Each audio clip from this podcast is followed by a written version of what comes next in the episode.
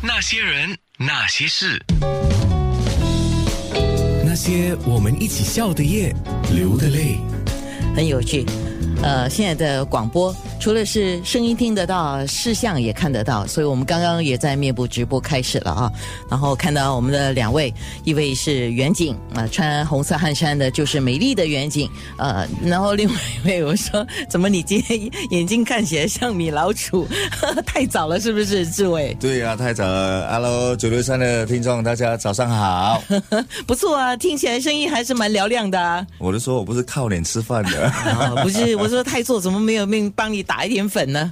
啊，他本来就是自然美，嗯他承认他的素颜非常的帅。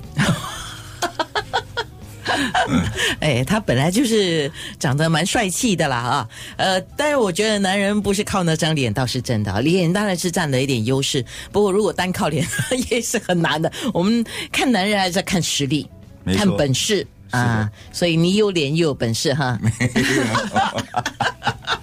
啊，我自己讲着讲这么早，你不要害人家都吃了，把早餐都吐出来。啊，不会，人家只会丢我臭鸡蛋，说啊，那你会把他夸得太厉害了，不会的，所以你不要到室内体育馆去看一下他的实力咯，对不对？呃，到时候才来讲咯，对不对？哎，其实真的，因为这次我们真的讲歌台表演要走到这个室内体育馆了，我先问志伟一个问题，哎，我都忘了你什么时候开始做歌台的哈？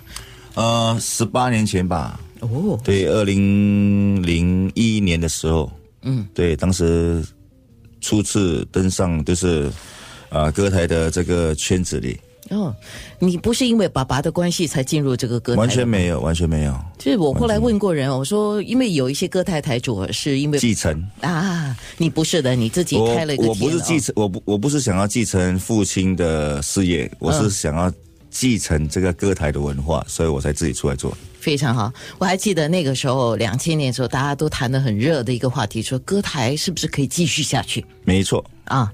那个时候我就在想，我说歌台应该办那个，我那个时候心里也在想，因为那个时候电视都有红星大奖嘛，啊，我说歌台应该办红星大奖啊，这样的话也可以把这个歌台艺人的表演实力的做一个肯定嘛，做一个评比啊。没错，啊，所以现在也有啦。对呀、对呀、对呀、我也不敢讲说，哎，这个 idea 我很早就有，我不敢去跟人家讲讲。可是我现在用我自己麦克风讲，哦，你有未卜先知，没了，开玩笑。哎呀，做人嘛，有时候啊，就是你一路做了歌台这么多年啊，你做了什么新尝试？应该很多啦，啊、我们是节目一个小时吧？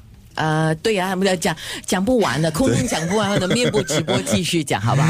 嗯，我我觉得我每一次都想要有一个新的尝试，所以如果说你说我有什么尝试，我说现在歌台所拥有的一切的一些技术上或者它的整个文化的改革变迁，都是我这十八年的新尝试。举几个例子，呃，舞台的变化，比如从呃七彩的看板到现在的 LED，从以前呃先到先唱排队的制度到现在的时间制度，哦，等一下，等一下，我知道那个歌台是 先到先唱，因为我曾经有一度有个机会啊，跟着建斌大哥一起去主持了一下歌台，不过我发现我不是主持歌台的了不行啊，但是我也见识到那个时候好紧张啊，在后台，呃，就是有后台负责那个编排的人哈，然后他就要等艺人来，然后拿到就赶快拿歌单，然后就说哦，可以跟乐队赶快要安排，赶快要对对。唱了。那我觉得你你后期的你应该是都是在于时间制度了。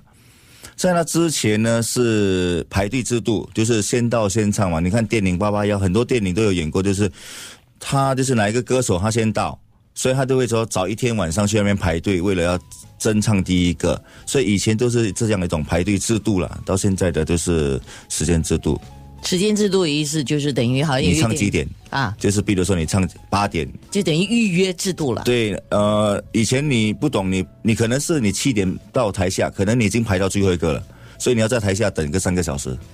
对，啊，所以刚开始改变的时候，应该会有一些嗯，大家不适应吧？